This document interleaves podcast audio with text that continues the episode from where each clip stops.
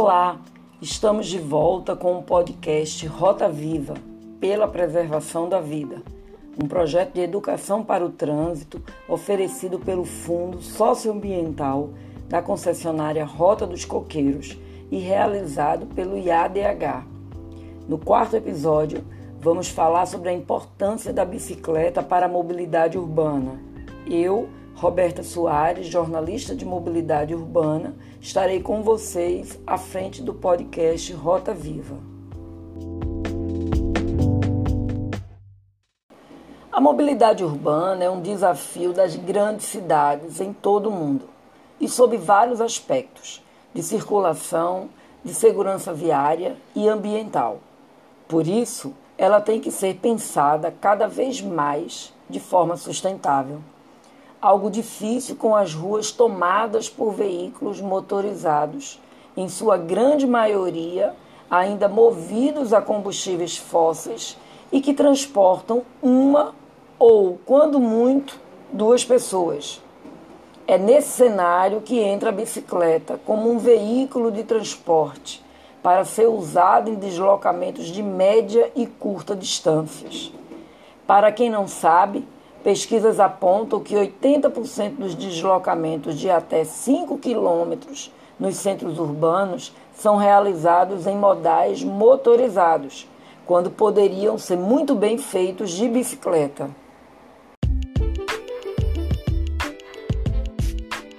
São muitas as vantagens de usar a bicicleta como meio de transporte.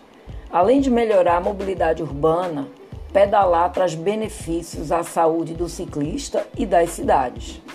Vamos citar cinco razões para te estimular a pedalar. A primeira delas é a emissão zero de dióxido de carbono, conhecido como gás carbônico, já que uma das grandes fontes dessa emissão é o veículo automotor. São os automóveis que enchem as cidades diariamente e quase sempre transportam uma única pessoa. Raramente vemos no dia a dia carros com ocupação total de passageiros. A segunda razão para estimular o uso da bicicleta é a mobilidade urbana eficiente. Um carro ocupa o espaço de várias bicicletas. Por isso, incentivar o uso da bike é evitar congestionamentos e gastos com recapeamento asfáltico, sempre necessário quando o tráfego de veículos automotores é intenso. A terceira razão é o condicionamento físico e mental, indicado para qualquer idade, sem contraindicação. O uso da bicicleta no deslocamento diário pode suprir a falta de tempo para a prática de atividades físicas, oferecendo inúmeros benefícios. O uso ajuda a tonificar os músculos das pernas, faz perder peso, estimula a contração do abdômen, incentiva a correção da postura, o que melhora as dores na coluna, melhora a respiração e aumenta o desempenho aeróbico e cardiovascular.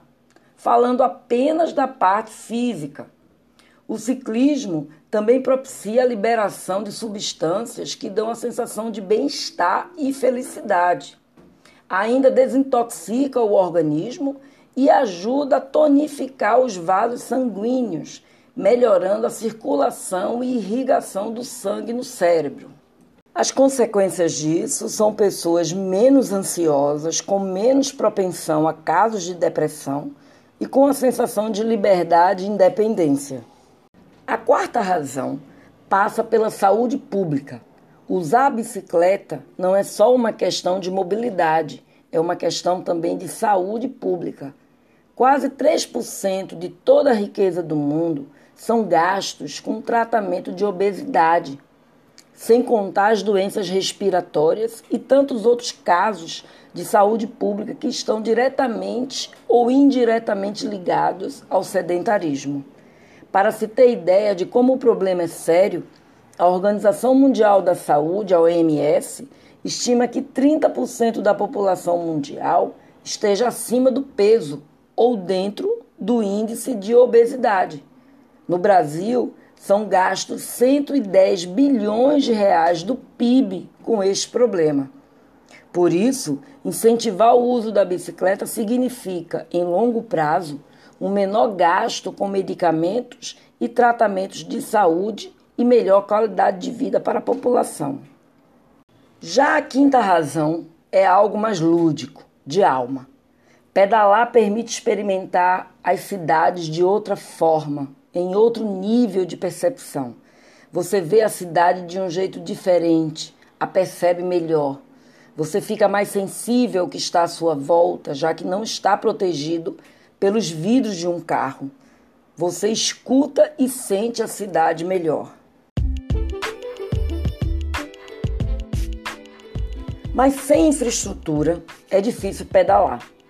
É difícil até querer pedalar. Sabemos disso. É fato que as cidades brasileiras têm ampliado a malha ciclável. O Recife, por exemplo, ampliou a infraestrutura em mais de 500% nos últimos nove anos, passando de 25 quilômetros para mais de 160 quilômetros. Não há como negar o avanço, mas o desafio de implantar ciclofaixas e principalmente ciclovias nas grandes avenidas ainda não foi enfrentado pela Prefeitura do Recife nem na capital pernambucana, nem na maioria das capitais que têm um sistema viário urbano de tráfego intenso. E quem pedala ou vive o mundo da bicicleta sabe. Quer ver as pessoas pedalando, amplia a infraestrutura para as bicicletas. Sentindo-se seguras, as pessoas vão usar a bike como transporte. Quem conversa com a gente sobre os desafios de fazer a bicicleta ser adotada na prática como solução de mobilidade é Tuane Teixeira, coordenadora da MECICLO, que é a Associação Metropolitana de Ciclistas do Recife. Tudo bom, Tuane? É um prazer recebê-la no Rota Viva. Roberto, o prazer é todo meu de estar participando aqui desse programa com você. Sabemos da importância da bicicleta para a saúde das pessoas e das cidades, mas por que na avaliação de vocês, a prioridade dada a ela nas ruas e avenidas do país ainda é lenta? Então, Roberta, a gente sabe que é todo um jogo de interesses, né, que envolve a indústria automobilística, é, a do petróleo, e a gente consegue saber isso de forma mais forte, sentir isso de forma mais forte, a partir do momento que a gente consegue entrar em contato com o poder legislativo, a gente percebe que existe uma concordância de que as cidades elas precisam olhar com mais atenção para a mobilidade ativa e inclusive olhar para a mobilidade ativa enquanto solução de diversos problemas de saúde, sanitárias, de mobilidade, de acesso à cidade. E mesmo assim, é, os órgãos responsáveis pelas instalações dessas infraestruturas, né, os órgãos que batem o martelo e que decidem se vão fazer ou não, eles continuam é, negando essa mudança. Então, são alguns interesses econômicos e políticos que terminam truncando mesmo essa, essas alterações que já parecem muito visíveis em alguns locais né, do Brasil. A gente pode citar Fortaleza como uma cidade em que o Estado e o governo teve coragem, porque eu acredito que é uma coisa que falta coragem para fazer a mudança né, é, coragem para peitar um pouquinho a pequena porcentagem que tem acesso ao carro e que vive a cidade de carro e que termina prejudicando muitas coisas com isso, mas é a porcentagem que é, tem maior, maior influência né, na, na tomada de decisão do governo. Paris, inclusive, recentemente é, adotou né, a redução de velocidade, já tinha em 60% das suas ruas e agora adotou de uma forma geral. Então, é como você destacou Fortaleza. Tem que passar pela decisão política. Se não houver a decisão da gestão política, da gestão pública, a bicicleta, de fato, não é colocada como prioridade. Essa é a percepção. Exatamente. Por mais que organizações do terceiro setor, né, organizações da sociedade civil, é, estudem, produzam documentos sobre, né? No entanto, a gente ainda assim percebe que essas mudanças elas não são abraçadas em sua totalidade, né? Existe aí um desejo de, de fazer a cidade mais ciclável, mas ainda assim percebemos que há uma priorização do automóvel e, pior ainda, do automóvel individual. Né? A gente tem uma pequena porcentagem da cidade que utiliza o carro privado para poder fazer deslocamentos é, residência-trabalho, residência-escola, e essa pequena porcentagem, que segundo a Prefeitura do Recife é 15%, é a porcentagem que está lotando as ruas, entupindo as ruas, é, emitindo gases poluentes. Né? A gente teve o plano de, de baixo carbono, mais de 60% do, dos gases poluentes são emitidos pelo trânsito, pelo transporte motorizado, e ainda assim a gente não percebe a priorização dos recursos para uma mobilidade ativa.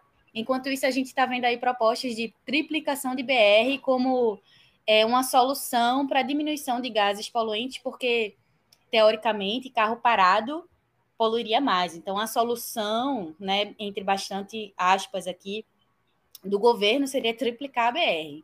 Então, diante dessas falas, a gente percebe que realmente é uma decisão é, política e econômica de gestão de continuar priorizando o automóvel ao invés de, mesmo diante de diversos dados e de diversos locais que estão mudando as políticas de mobilidade das suas cidades e dos seus países, é, mesmo diante disso, ainda há uma relutância em fazer essa, essa mudança estrutural aqui no Recife. Ok, para finalizar, Tuane, qual a principal iniciativa necessária para estimular o uso da bicicleta nas cidades? Infraestrutura, que ofereça segurança para quem pedala, que aí é a ciclovia, a ciclofaixa, ou redução da velocidade limite é, é, para a circulação dos veículos. Qual é a opinião de vocês? A gente precisa tanto desacelerar, né, porque é, a redução de velocidade é essencial para a manutenção da segurança nas vias, porque a alta velocidade ela não permite que a pessoa tenha um reflexo rápido o suficiente para frear, né? Caso aconteça alguma coisa, né? As, as pessoas são passíveis do erro. Então, as quem projeta as máquinas deveriam já, já saber disso, né? Não permitir que o carro atingisse altas velocidades e quem faz a segurança das vias, o governo, também tem a responsabilidade sobre as vidas perdidas nessas vias, sobre a segurança da vida das pessoas. Então é importantíssimo que haja uma redução de velocidade nas vias, mas conjuntamente, eu não acredito que seja sejam coisas excludentes, muito pelo contrário, eu acho que tem que ser ações complementares, né, ações simultâneas. É, simultaneamente a redução de velocidade à implantação de infraestrutura cicloviária, porque já é comprovado através de pesquisas né, com as pessoas, inclusive de pessoas que nesse, neste momento utilizam o carro, que elas não andam de bicicleta, que elas não se locomovem de, de maneira. É, não se locomovem a partir da mobilidade ativa por medo, né, por medo do próprio carro, que, que elas estão fazendo trânsito, né, mas é, por não ter uma infraestrutura, por não ter uma segurança na locomoção, elas não têm a coragem de compartilhar a rua com um veículo é, motorizado. Ok, Tuane, muito obrigada pelos seus ensinamentos, né? Por esse aprendizado aqui hoje com a gente. Eu que agradeço, Roberto, a oportunidade de estar falando aqui um pouquinho para vocês. Pedalar por ruas e avenidas sem a proteção de uma ciclofaixa ou ciclovia, ou com limites de velocidade maiores para os veículos, é de fato perigoso. É um desafio vencido a cada dia com a prática e com cuidados importantes. Ter postura defensiva, respeito às regras de trânsito, estar sempre atento e cuidadoso são atitudes necessárias para quem usa a bicicleta como transporte no dia a dia e se aventura nas cidades que, infelizmente, seguem priorizando o tráfego de automóveis. Por isso, dicas de quem tem experiência no pedalar são fundamentais. Vamos receber Paulo Marcelo Pontes, ciclista, cicloativista integrante do Mobilidade Ativa em Paulista, no Grande Recife. Paulo, inclusive, usa bicicleta para ir ao trabalho e encara rodovias e avenidas de tráfego intenso e perigoso. Obrigada por estar aqui com a gente, Paulo. Olá, Roberta, tudo bem? É, eu queria saber de você, a primeira pergunta né, que a gente tem para você é o seguinte: em cidades que a grande maioria, né, em cidades que ainda tem pouca infraestrutura para bicicleta. É fundamental pedalar com atenção ou o ciclista deve sempre se impor de todas as formas no trânsito? Olha, Roberta, é, em qualquer situação que a gente tem nas cidades brasileiras e em muitas cidades do mundo, a gente sabe que é um desafio o pedalar, porque ele envolve a atenção de todo mundo que está ali convivendo com você no trânsito. Você tem que ter cuidado com os pedestres, você tem que ter cuidado com os ciclistas, mas também é necessário que os condutores dos veículos maiores tenham atenção com o ciclista. E aí, existem maneiras né, de melhorar a percepção do trânsito e de se fazer perceptível. Essa é uma das questões fundamentais para se pedalar na cidade.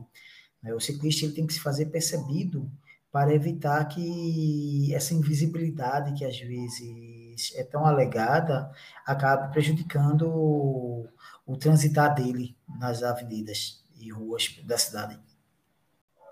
E quais os principais cuidados que as pessoas devem ter para pedalar no meio do trânsito, quando não há uma infraestrutura que as proteja? Que dicas rápidas você pode dar para a gente? Olha, Roberta, a primeira dica, realmente, para todo mundo que está fazendo parte do trânsito, é a questão da educação e do respeito à vida. Mas no caso dos ciclistas, é fundamental que os ciclistas se façam perceptíveis que eles não se tornem invisíveis para condutores que estão ali ao seu lado, estão convivendo às vezes no mesmo espaço. Por exemplo, se você vai pedalando e o semáforo para, o ideal é que o ciclista ele não pare num ponto cego para o condutor. Está ali o primeiro carro, ou ele para um pouco mais à frente, ou para mais atrás, garantindo que ele seja percebido. Tá? Porque se o condutor vai dobrar à direita, por exemplo, e o ciclista está no ponto cego, a gente tem uma possibilidade de uma colisão. E é isso que a gente quer justamente evitar. Pedalar na mão, não pedalar tão próximo ao bordo da pista, tá um pouquinho mais à esquerda, tomando a faixa, que é o que a gente diz, porque isso garante que o condutor que vem atrás, ele não queira ultrapassar o ciclista achando que dá. Ele tem que ter certeza que dá para ultrapassar e garantir aquele um metro e meio, né, que está lá no Código de Trânsito Brasileiro, que é a margem segura. Isso é fundamental para garantir a vida. E aí o ciclista, então, ele busca, deve buscar sempre se tornar perceptível, tá? Acho que essa é a parte fundamental. A questão do semáforo é algo que é sempre bastante polêmico, né? Tanto a questão de pedalar na contramão, como parar ou não parar no semáforo. O que, o que é que você aconselharia? O, o ciclista correto é que ele sempre espere, respeite o semáforo, se está fechado, se está aberto. É, o que, é que a gente poderia dizer nessas duas situações pontualmente? Olha, Roberta, é fundamental, sim, aguardar o semáforo que está fechado, porque, primeiro, você tem pedestres que podem estar atravessando ali, e o ciclista que fura o sinal, ele pode até prejudicar esses pedestres. Você tem que pensar que nas outras vias pode vir um condutor que não está esperando que alguém passe ali na frente. Então, o ideal é esperar realmente isso. E a questão da contramão, é, muitas vezes, algumas pessoas acabam preferindo pedalar na contramão, achando que, ah, eu estou vendo o carro melhor. Na verdade, a pessoa acaba ficando em maior risco potencial, inclusive porque se coloca em parte invisível para condutores que estão vindo ali e que não esperam que venha um veículo no sentido contrário. E a gente sabe pela física, né, que quando dois objetos colidem em sentidos contrários, a força do impacto é maior. Então é isso que a gente tem que realmente evitar que aconteça é, realmente ter um, uma segurança no semáforo, atravessar com sinal verde e também garantir né, o mesmo fluxo. Isso vai fazer com que os demais atores do trânsito saibam mais ou menos o que esperar. E no caso dos velocistas, né, que tem algum, algum, alguns equipamentos é, da cidade que têm sofrido com isso, é, os velocistas que costumam pedalar sempre fora das ciclovias, né, até pela velocidade que eles desenvolvem, é, mesmo quando elas existem. O que, que a gente pode, como é que a gente pode abordar essa questão do velocista? Assim, ele, ele ele anda muito rápido para estar tá em cima da ciclovia ou ciclofaixa, mas também na, na, na pista ele pode é, ficar mais vulnerável e também expor outras pessoas. O que é que a gente pode falar sobre nesse aspecto? Então, Robertinha, eu acho que é importante a gente fazer uma reflexão histórica. Né? Falando em Recife, Recife, no início do século XX, tinha diversas pistas, diversos velódromos, que eram pistas específicas para corrida de bicicletas, para treinamentos. Para você ter ideia, a primeira vez que a gente teve aqui a iluminação elétrica no Recife, ela foi ligada ali no onde hoje é a Praça do Derby e foi para uma corrida de bicicleta. E era uma tradição nossa, né? A gente teve grandes corredores, a gente teve grandes corridas que saíam nos jornais, existiam clubes. Só que, infelizmente, com o decorrer do século XX, essa prática ela acabou sendo caindo em desuso. E esses espaços desapareceram na cidade. A gente sabe que houve um aumento aí no uso do automóvel. E, infelizmente, não houve um avanço em criar estruturas para treinamento de ciclistas. Nós temos ciclistas que são competidores, temos atletas de alta performance no estado. E o que acontece? Esses atletas, eles não podem usar as ciclovias para fazer seus treinamentos, porque a, a taxa de velocidade deles é muito maior do que aquela que é permitida lá no, na ciclovia, que é uma velocidade de passeio, 20 km por hora.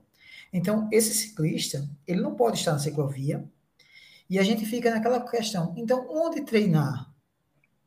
O ideal é que esse ciclista de treino, né, o ciclista profissional, ele possa procurar vias em horários que de menor movimento, vias que não tenham tantos desníveis, se for o caso do treinamento de velocidade, por exemplo, mas principalmente que ele possa procurar um espaço onde não haja tanta competição e é fundamental que os condutores de veículos também tenham a consciência que a gente está dividindo um espaço com outras pessoas. A gente tem que colocar na cabeça que as ruas, que as cidades, elas são feitas para as pessoas e não para os veículos. Como muitas vezes o pessoal acaba entendendo, ah, isso aqui é para carro, isso aqui é para bicicleta. Não. A gente tem que parar de, disso e pensar que os espaços urbanos, eles são construídos para pessoas, tá? Mas o ideal é que a gente pudesse ter locais, horários de treinos bem delimitados, para poder ter uma segregação melhor, ter um aviso melhor né, de todo mundo que está andando por ali. Esse seria o cenário ideal, já que hoje a gente não tem espaço de treinamento para essas pessoas. Né? Então é isso. Ok, Paulo. Muito obrigado pelos seus ensinamentos, por participar aqui com a gente do Rota Viva. De nada, Roberta. À disposição, sempre que quiser.